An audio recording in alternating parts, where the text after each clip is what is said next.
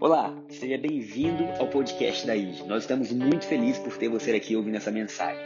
Desejamos que ela entre no mais profundo do seu coração e que grandes mudanças aconteçam. Se você quiser saber mais sobre a nossa igreja, nos conhecer melhor, é só baixar o nosso aplicativo, porque lá nós temos pregações, informações, inscrições e muito mais. Um grande abraço, vamos à mensagem. Nós estamos caminhando, hoje nós vamos iniciar uma nova série chamada Cultura ID. Alguém teve aqui domingo passado em um dos cultos? É, foi muito bom, a gente. Não é possível, só cinco pessoas? Alguém teve em um dos cultos? Amém. Então, senão a gente ia ter que pregar de novo que pregou domingo passado. Estamos começando essa série chamada Cultura ID, que mostra um pouco como nós vivemos, como nós agimos, como nós atuamos, por que fazemos o que fazemos. E eu creio que hoje nós vamos sair com mais informações maravilhosas para que a nossa vida possa ir sendo passo a passo transformada. Antes de dar início propriamente à pregação, eu quero dizer que domingo que vem será o último domingo desse ano que nós vamos fazer quatro cultos. Então, domingo que vem é o último domingo que vai ter o culto das 17. A partir então do dia tal, que eu esqueci qual é, teremos culto apenas dia 9, culto apenas 9, 11 e 19, ok? Se você por acaso é do culto das 17 está aqui, veja algum horário para remanejar, e até o final do ano nós vamos fazer isso. É provável que ano que vem volte, mas por enquanto nós vamos dar um, um rápido recesso nesse culto, amém? O louvor agradece, os voluntários agradecem, e eu tenho certeza que tudo no tempo de Deus é bom. Então, este domingo e o último serão os últimos desse ano do culto 17 horas, amém? Queridos, então a gente falou sobre cultura. Cultura é o conjunto de crenças que modelam a forma que um povo vive. Então, cultura é o conjunto de crenças que você tem que modela a forma como você vive. Domingo passado a gente esteve aqui e a gente viu que a gente pode ouvir uma pregação boa no domingo, pode se animar com essa pregação, mas pode ter muita dificuldade de implementar isso na segunda-feira, é ou não é? Você já ouviu algo que você gostou muito, que você fala assim, cara, eu queria muito viver isso, mas parece que tem alguma coisa aqui dentro que não me deixa crer. Como, por exemplo, a gente teve o café com o pastor ontem aqui e foi muito legal ouvir os testemunhos. Muito legal ouvir o que Deus tem feito nas pessoas. E a maioria das pessoas diz assim: olha, eu estou tendo que aprender a crer em um Deus que é bom. Porque eu sempre cria que Deus era bom, mas. E tinha um mais depois do Deus é bom que não me deixava crer totalmente na bondade de Deus. Então, assim, a gente não podia se entregar. Agora, se nós pregamos. Teve até uma pessoa que falou assim: eu amo as pregações, mas eu sempre fico esperando a parte onde tudo vai caminhar para um lugar mais difícil. Então, assim, está indo tudo muito bem, mas já já ele vai falar alguma coisa que vai mostrar que não é tão fácil assim. Queridos, o apóstolo André falou uma coisa ontem que eu quero repetir para vocês. Ele falou assim: o evangelho é bom e a vida dura é longe do evangelho. Simples assim. O evangelho é bom e a vida dura é longe do evangelho. Difícil é viver sem Jesus. Difícil é viver sem luz. Difícil é viver na escuridão. Mas para isso, para nós crermos nisso, passarmos a praticar isso como uma cultura, nós precisamos que as nossas crenças, que a nossa mentalidade mude. Por isso é importante uma metanoia. Hoje nós vamos passar por quatro valores principais da nossa igreja, são cinco, mas nós vamos ver quatro e domingo que vem nós vamos terminar o quinto. Esse domingo é muito importante por quê? Porque tudo que vai vir a partir daqui tem isso como base. Logo, a gente vai falar sobre honra. Qual é a base de nós atuarmos em honra? O que nós vamos ver hoje. Qual é a base de nós atuarmos com generosidade, o que nós vamos ver hoje. Qual é a base de nós sermos alegres, o que nós vamos ver hoje? Então, nós vamos ver quatro dos nossos cinco princípios, valores, perdão, sendo eles paternidade, graça, amor e intimidade. E eu vou dar ênfase em paternidade, ok? E por último, seria serviço, mas serviço, domingo que vem, a Shayla vai pregar. Ela falou: não fala que sou eu, eu não gosto de pressão. Domingo que vem vai ser a melhor pregação da vida de vocês. Vocês não estão preparados para o que ela vai falar. Sem pressão, amor, te amo. Então, nós vamos ver os quatro primeiros, porque não existe serviço de verdade, com o coração correto, sem entender os quatro primeiros valores que nós temos, que são paternidade, graça, amor e intimidade. Vamos lá? Então, o primeiro que eu quero trazer hoje é paternidade. Paternidade fala de nós pertencermos, fala de nós sermos filhos, Paternidade fala de Deus tomando a direção da nossa vida. E para começar a falar sobre paternidade, eu quero que você não imagine paternidade com a paternidade que o seu pai te deu. Porque você pode ter tido um bom pai ou um pai ruim, Mas os dois pais ainda estão muito distantes do pai que Deus é. É como se nós falássemos hoje aqui que daqui a um mês teria um, um, um teste de salto em distância. E todo mundo teria que se preparar e nós veríamos o vencedor. Perdão, salto em altura, tá? E todo mundo tivesse um mês para se preparar. Aí você ia para academia, né, ia malhar a perna, ia pegar alguma técnica. E aí vamos botar que o vencedor saltou dois metros, né? E o segundo colocado ficou ali com um metro e meio. E aí teve uma diferença, ele ganhou o troféu. Agora, se a meta fosse chegar na Lua, alguém foi bem? Não, ficou todo mundo longe. A paternidade de Deus para a gente é muito maior do que essa distância. Então, mesmo o melhor do pai não consegue ter o que Deus tem para nós. Mesmo o melhor pai, a melhor mãe, mesmo a gente cuidando, mesmo a gente amando, a gente protegendo, a gente às vezes tentando fazer tudo, nós não conseguimos ser quem Deus é, porque afinal de contas, Ele é Deus. Então, paternidade é essa ótica de quem Deus é e do que Ele faz por nós, e nós sermos como pai. Três coisas surgem daí, para aqueles que estão anotando.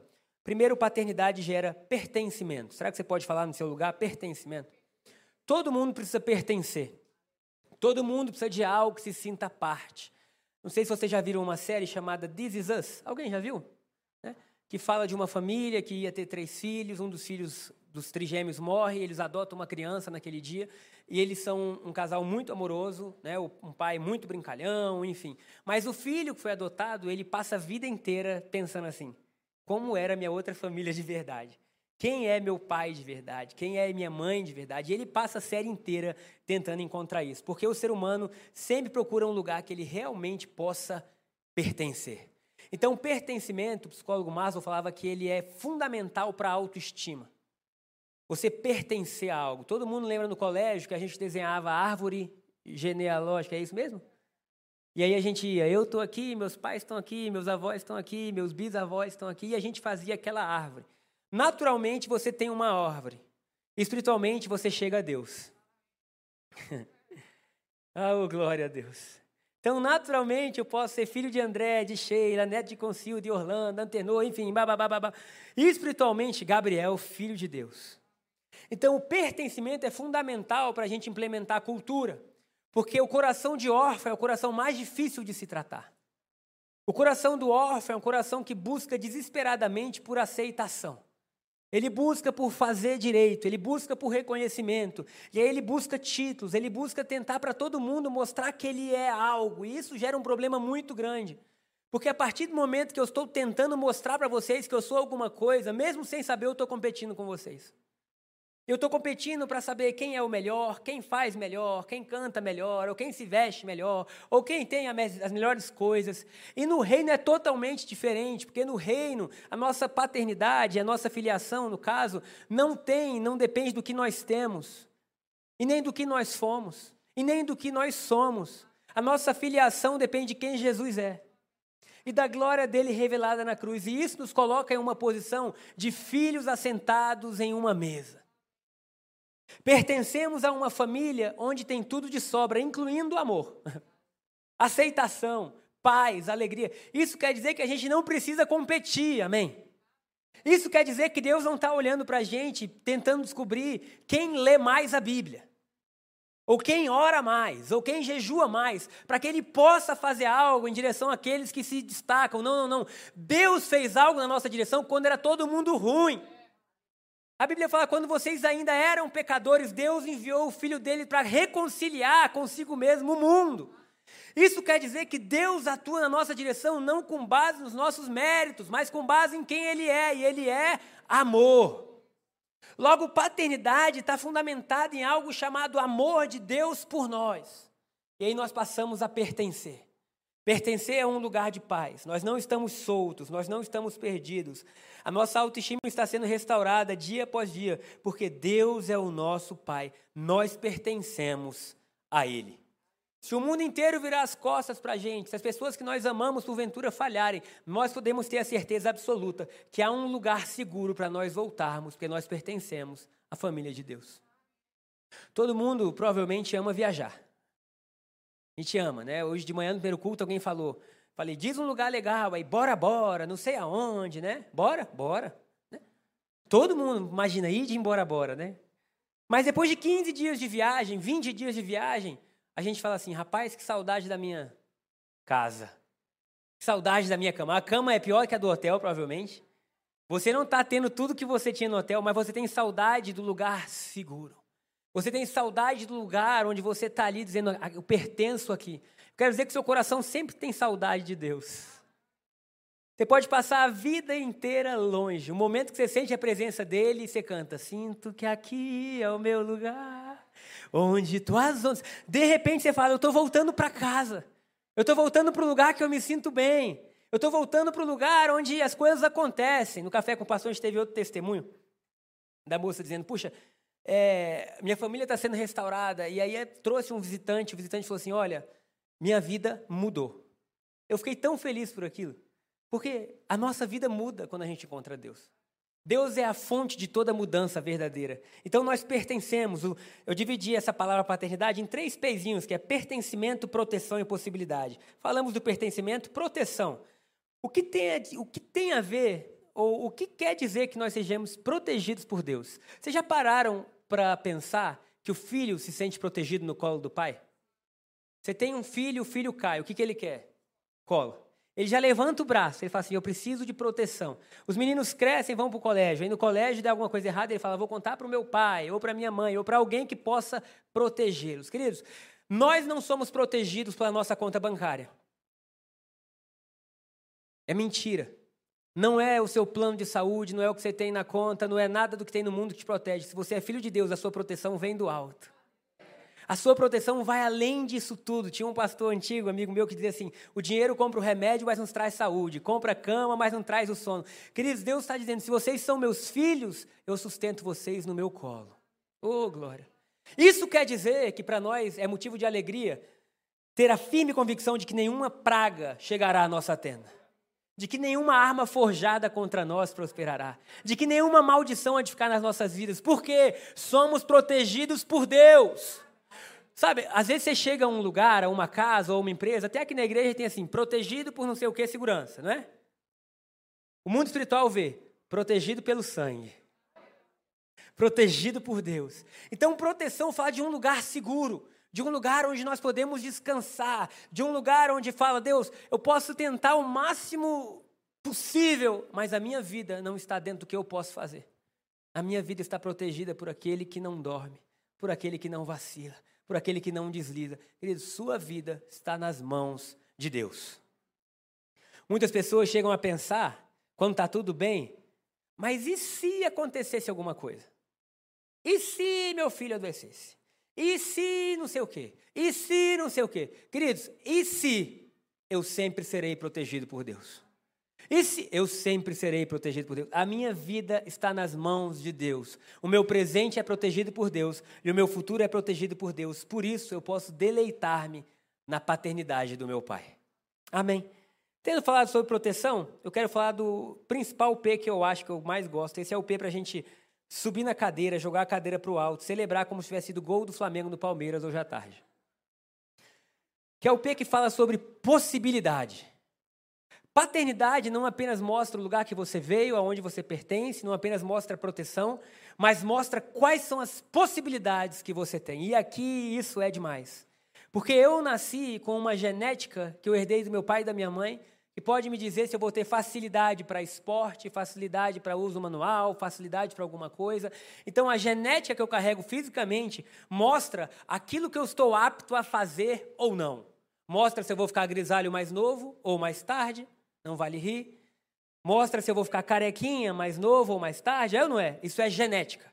Então a sua genética determina muito daquilo que é possível. A sua paternidade, não apenas fisicamente, mas até materialmente, demonstra aquilo que vai ser possível na sua vida. Os lugares que você vai estudar, os lugares que você vai viajar, até você ser um homem feito, é o seu pai que providenciou tudo na sua vida, provavelmente. Alguém teve que lhe dar algo.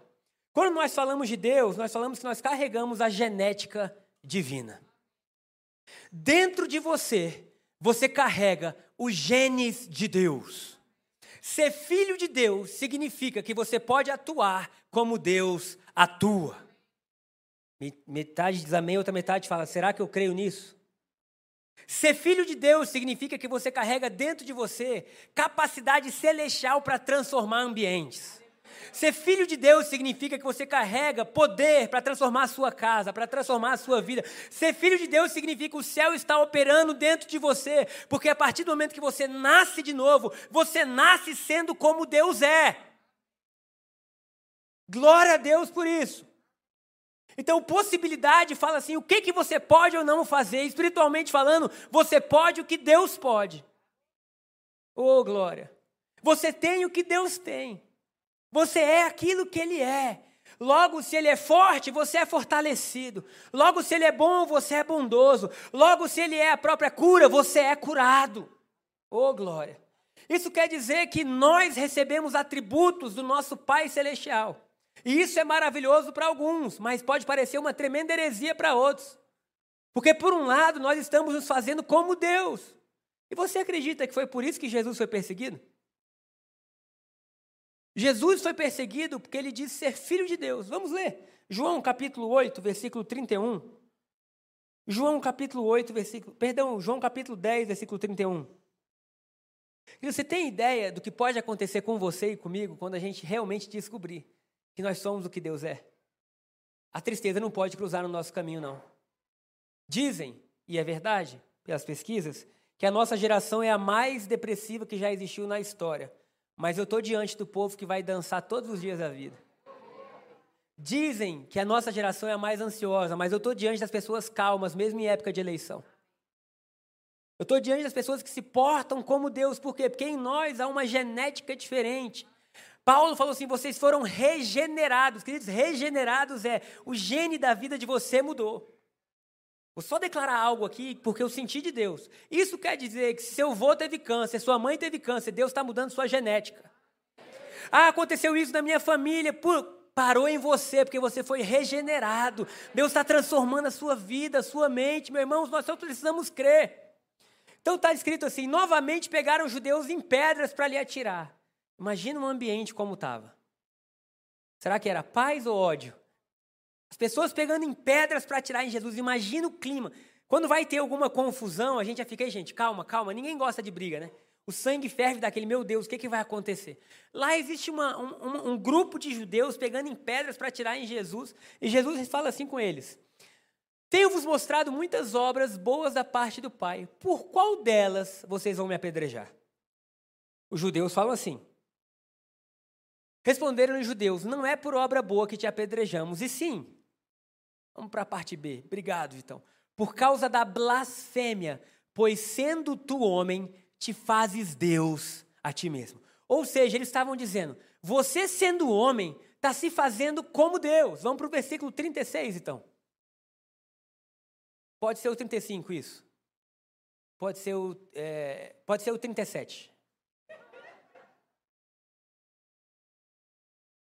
Se não faço as obras de meu pai, não me acrediteis. Vamos para o 38. Vamos para o 36. Eu vou ler tudo, eu não queria ler tudo para poupar tempo, mas agora eu já perdi tempo. Vamos para o 34 e vamos ler a ordem toda, Vitão. Agora me irritei também. Replicou-lhe Jesus: Não está escrito na vossa lei, eu disse, sois deuses. Se ele chamou deuses aqueles a quem foi dirigida a palavra de Deus e a escritura não pode falhar, então Daquele a quem o Pai santificou e enviou ao mundo, dizeis: Tu blasfemas, porque declarei: Sou filho de Deus. Estavam dizendo, você está blasfemando porque você está dizendo que é filho de Deus. E se você é filho de Deus, você é como Deus. Jesus estava explicando para eles dizendo o seguinte: olha, na lei dizia já que Deus fez o homem um pouco abaixo dos deuses, agora eu estou dizendo que sou filho de Deus. Se eu sou filho de Deus, eu carrego em mim características de Deus. Ah, glória a Deus, queridos, minha vida está caminhando para algo que vocês nunca imaginaram. Porque a essência de Deus está sendo revelada em mim. E eu quero declarar que a sua vida está caminhando para algo que ninguém nunca imaginou. Porque nem olhos viram, nem ouvidos ouviram, nem jamais penetrou no coração humano que Deus preparou para aqueles que o amam e tem o revelado pelo Espírito. Isso quer dizer, queridos, que nós somos mais espirituais do que naturais. Isso quer dizer que nós somos mais do reino do que de qualquer outra ideologia. Ah, glória a Deus por isso. Glória a Deus por isso. Olha o que diz 1 João, capítulo 4, versículo 17, só para trazer fé ao nosso coração. Nós não somos pessoas que são fracas diante das situações. Você não é alguém que está acuado, você é alguém que tem poder para reinar em vida. Paulo falou: aqueles que receberam Cristo Jesus reinarão em vida. A escassez não vai reinar na sua vida. O medo não vai reinar na sua vida. A violência não vai reinar na sua vida. O egoísmo não vai reinar na sua vida. Você vai reinar com Cristo sobre tudo isso. Diz assim: Nisto é em nós aperfeiçoado o amor, para que no dia do juízo mantenhamos confiança, pois, segundo Ele é, também nós somos neste mundo. Gente, é a Bíblia que está falando isso. Segundo Ele é, nós não seremos no porvir. Segundo Ele é, nós somos hoje. Isso quer dizer que eu estou olhando para vocês, eu estou vendo a carne, o físico de vocês. Mas se nossos olhos espirituais fossem abertos, nós veríamos a glória de Deus em cada um. Porque segundo Ele é, nós somos. Ah, vou acabar o culto, vocês não estão crendo, não? Irmão, isso quer dizer que saindo hoje daqui, profetiza sobre a sua vida.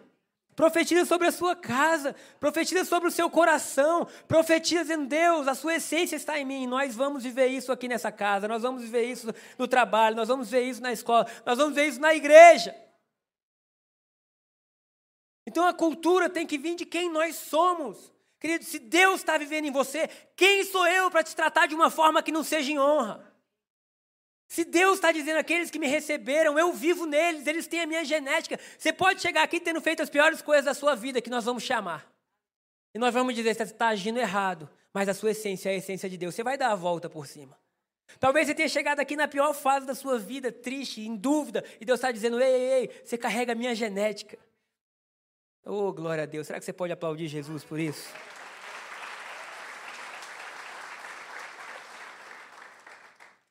Tendo falado desses três P's, pertencimento, proteção e possibilidade, eu quero falar que se Deus é nosso Pai, nós temos que conhecer Deus. Porque o que esperar de Deus? Quem é Deus? Como Deus age? E eu quero incentivá-los a cursarem a escola de transformação. Não essa, porque agora já está na aula 4, o pessoal da escola pediu, pastor, não chama ninguém. Mas a próxima, quando abrir, faz sua inscrição. Porque ela tem valores, vidas, ensinamentos e práticas que vão te ajudar a mudar de vida. Até para você entender como funciona tudo. A primeira aula da escola é quem Deus é, e lá vai te mostrar de Gênesis Apocalipse que Deus é bom. Que Deus é bom, o tempo inteiro Deus é bom, o tempo inteiro Deus está trabalhando por nós, o tempo inteiro Deus está do nosso lado. Deus é bom e a bondade dele é revelada em Jesus. Jesus é a expressão exata de Deus, ele é a teologia perfeita. Então nós precisamos crer que Deus é bom. Se Deus é um bom pai, como nós fazemos para ser filho de Deus? Porque a Bíblia deixa claro que filho de Deus é aquele que nasceu de novo. O que, que significa nascer de novo? Significa que você aceitou Jesus, que você creu em Jesus. E a partir desse momento você nasce de novo. Quando você nasce de novo, você é feito filho de Deus. E eu irei por aí, não é isso? Levando essa identidade. Querido, você está pastor, você está empresário, você está médico, você está professor, você está casado, mas você é filho. Essa é a única realidade na sua vida que jamais vai mudar. Pode vir inverno ou primavera, você continua sendo filho de Deus. Se eu hoje sair daqui e fiquei louco, me deu um surto de loucura, não precisa nem dizer está amarrado que não vai acontecer, eu sou protegido por Deus, mas amém, é só um exemplo.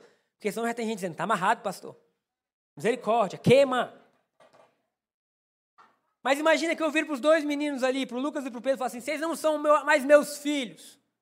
Eu posso dizer isso, mas quando forem ver um teste de DNA, qualquer teste vai dizer: é dele. Isso quer dizer que todas as situações do mundo podem dizer para você: você não é filho de Deus. Porque se você fosse filho de Deus, não estaria vivendo isso, não estaria fazendo isso, não estaria. Se fizer um teste de DNA espiritual, está lá: é filho de Deus. É lavado e remido. É diferente. Tem passaporte celestial. Queridos, a gente só precisa crer nisso. Às vezes até o inimigo crê mais nisso do que na gente.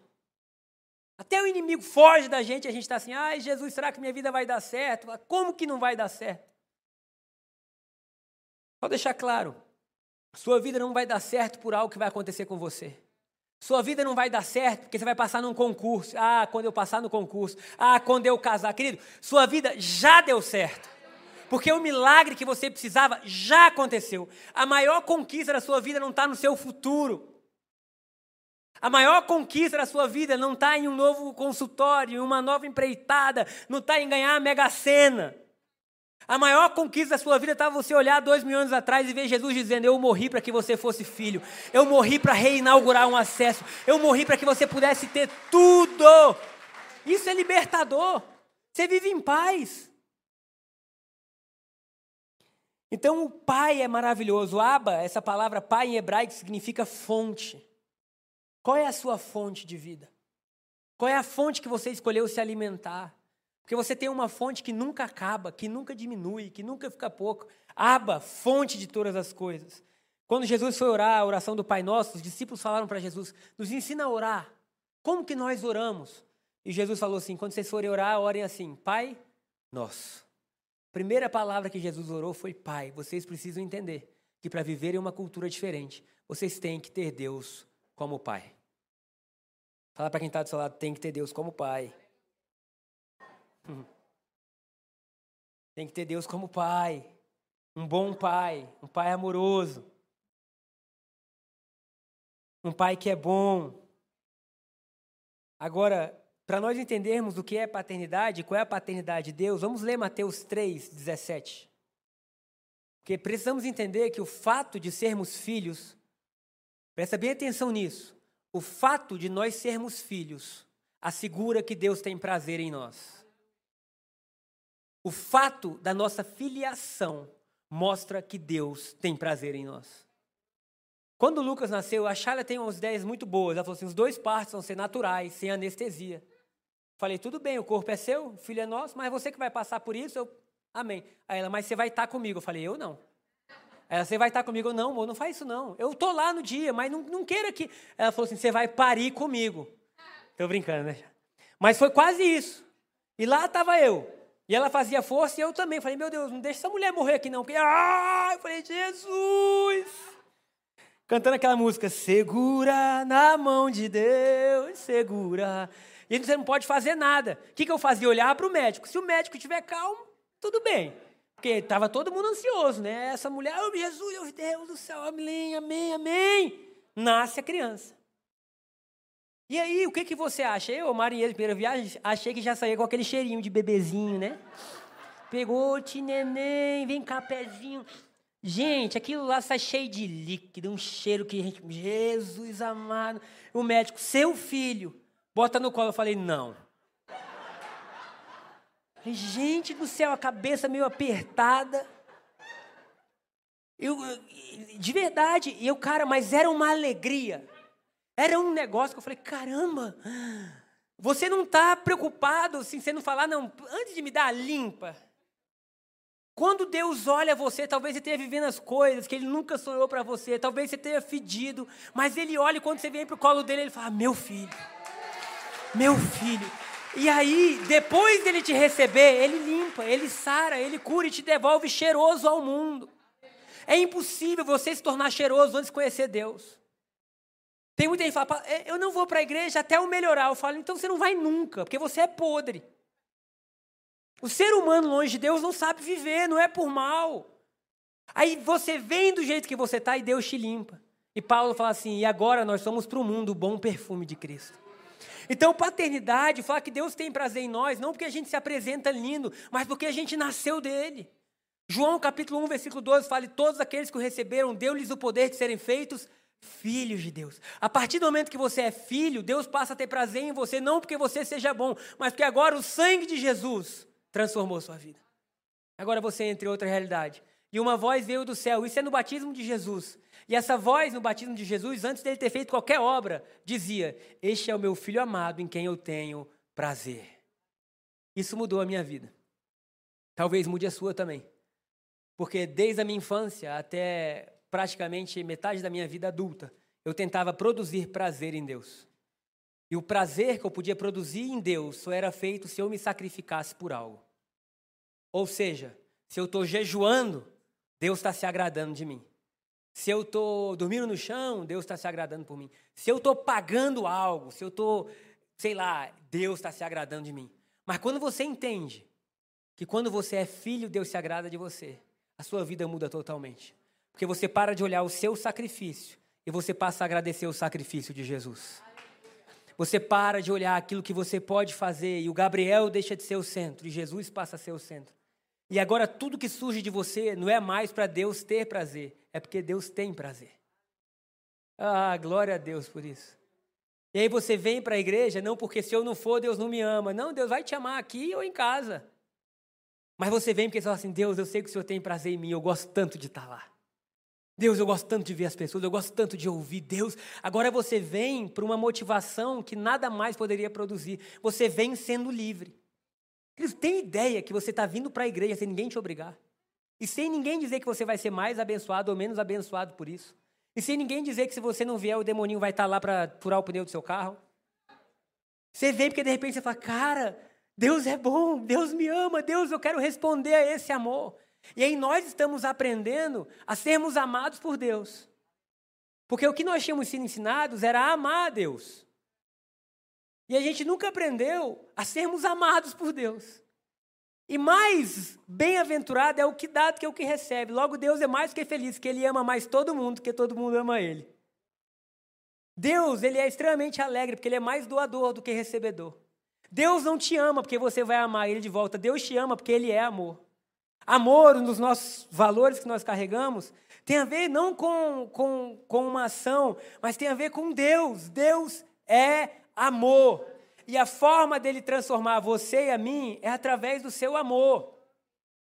Um dos testemunhos que nós temos ouvido muito é assim: eu estou voltando ao primeiro amor. Alguém já ouviu isso ou já viveu isso? Cara, eu estou voltando a ter algo dentro de mim, uma alegria. E eu só quero ensinar algo para a gente essa manhã que vai libertar mais ainda a gente, tá? O primeiro amor não é nosso. O primeiro amor é o dele por nós.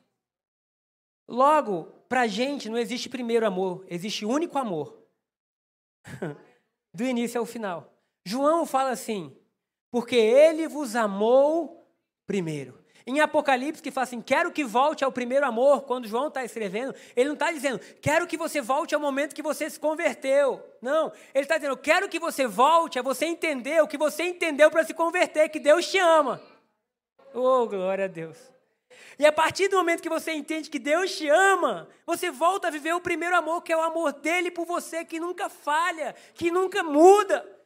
Queridos, nós estamos em um lugar seguro. Deus é maravilhoso demais. Há uma parábola bíblica de dois filhos e de um pai. A parábola na Bíblia é chamada de o filho pródigo. Existe um livro do Timóteo Keller. Cada domingo eu vou passar uma indicação de livro, porque tem muita gente que gosta de ler. E até para tirar dúvidas, porque às vezes você vem, a gente está pregando isso já há muito tempo, mas você vem a primeira vez e fala: rapaz, minha cabeça está fervendo aqui. E os livros te ajudam a entender. O livro é O Deus Pródigo, o nome do livro, do Timothy Keller. Não vi ninguém anotando, mas anota, vai mudar a sua vida. O Deus pródigo, do Timothy Keller. E no livro ele fala que a parábola do filho pródigo não é sobre o filho, mas é sobre o pai. E aquilo ali não é a revelação dos dois filhos, mas é a revelação de quem o pai é. A parábola fala de um filho que, mesmo sendo filho, pede a herança para o pai vivo para viver a vida e o pai deixa. E o outro filho fica em casa.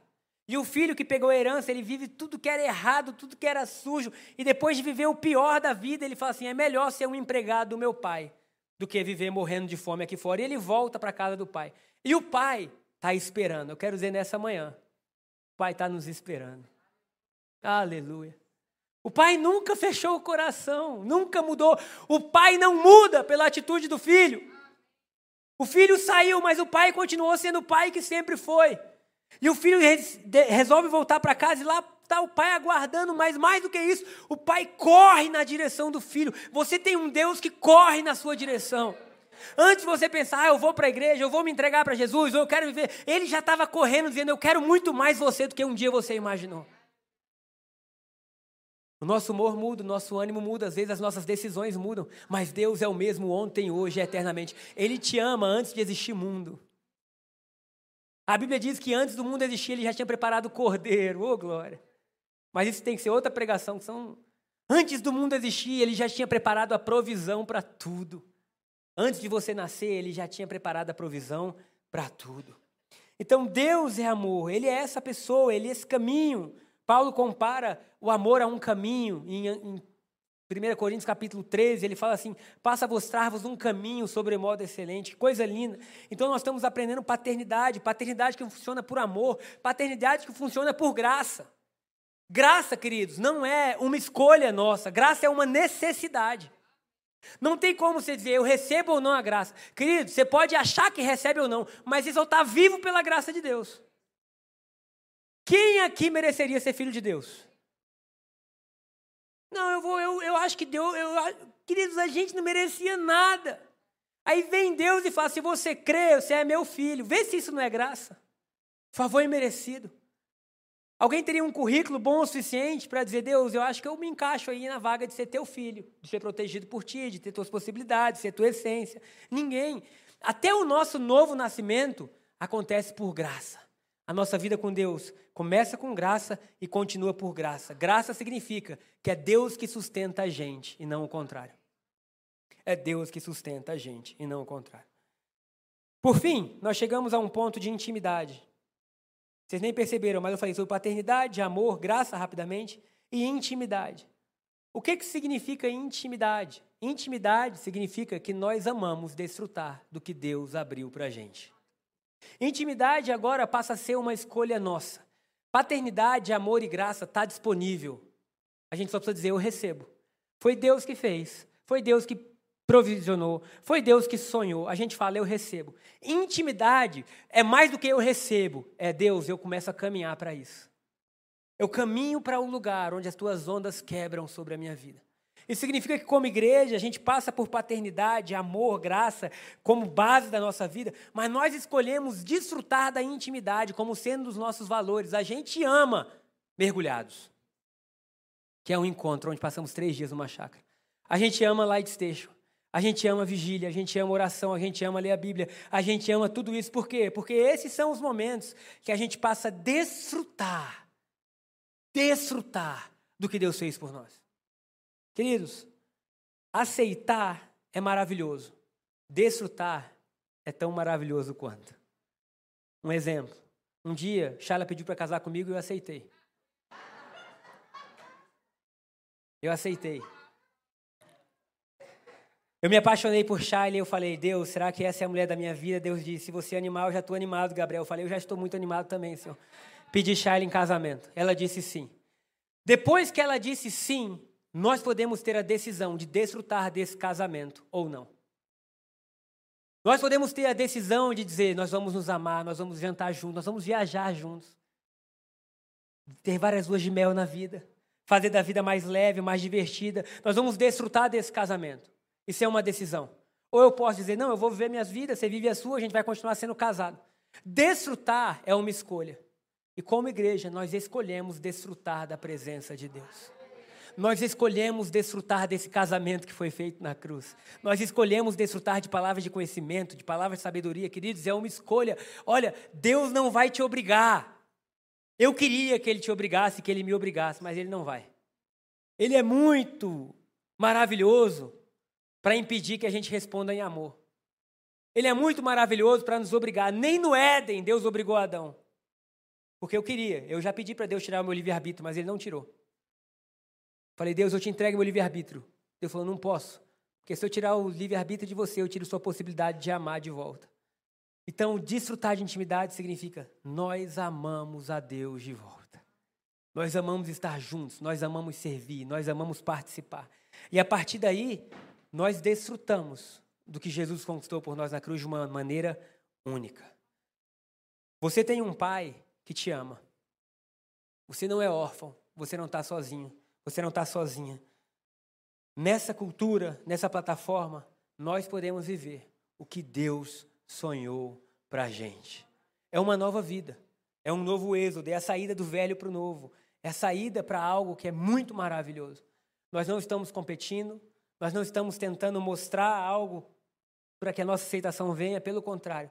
Nós, dia após dia, estamos vivendo o profundo amor de Deus por nós. E essa é a nossa base. Nos dias bons, somos filhos. Nos dias difíceis, somos filhos. Para finalizar, uma menina um dia falou assim: Eu não sei se Deus me ama. Aí eu falei, mas por que você não sabe se Deus te ama? Ah, porque está acontecendo tanta coisa na minha vida. Veja bem, a prova que Deus te ama não é pelo que acontece na sua vida. A prova que Deus te ama é Ele ter enviado o único filho dele, Jesus, para morrer no seu lugar. Quando você muda, Deus me ama ou não pelo que acontece, pelo Deus me ama ou não, porque Ele enviou Jesus para me tornar filho como Jesus. Tudo na sua vida muda. Para de mensurar o amor de Deus por você, porque você tem ou porque você não tem. Porque você está feliz em casa ou porque não está. Porque o seu casamento está bom ou está ruim. Porque você quer casar ou já casou. Não, não, não. Você é o que é, porque Deus te ama muito. E a prova que Deus te ama muito é Ele enviou Jesus para morrer no nosso lugar, para nos dar uma nova vida. E a partir disso, tudo pode ser diferente. Amém?